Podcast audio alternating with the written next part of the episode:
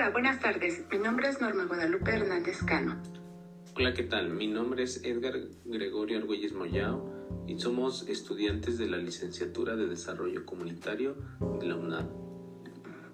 En la asignatura de diseño y facilitación de talleres aprendimos que un taller lo concebimos como una realidad integradora, compleja, reflexiva, en que se une la teoría y la práctica como fuerza motriz del proceso pedagógico.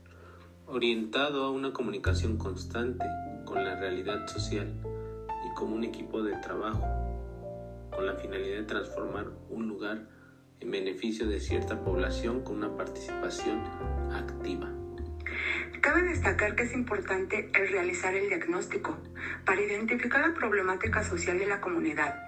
El diseño del taller debe tener título, fecha, lugar, objetivo general, objetivos particulares, temas y subtemas, actividades, técnicas didácticas, materiales, responsable y refuerzo teórico. Con un proceso de evaluación nos permite dar continuidad a las acciones tomar decisiones que nos permitan mejorar las acciones, aumentar la calidad de los procesos implementados, conocer si están sirviendo las acciones implementadas. Podemos hacer evaluaciones previas al taller, intermedias o al final, incluso después del taller. También podemos hacer una evaluación general al taller, a los participantes, a la facilitadora o al facilitador.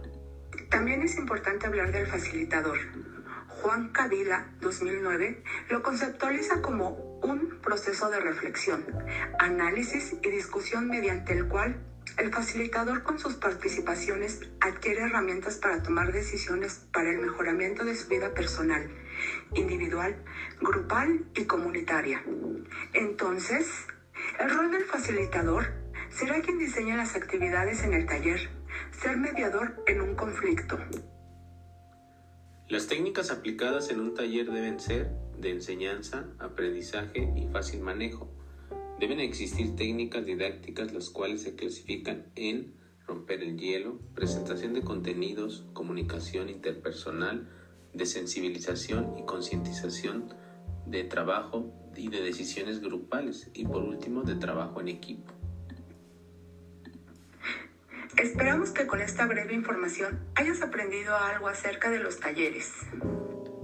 Nos despedimos y esperemos que nos vuelvas a escuchar. Saludos.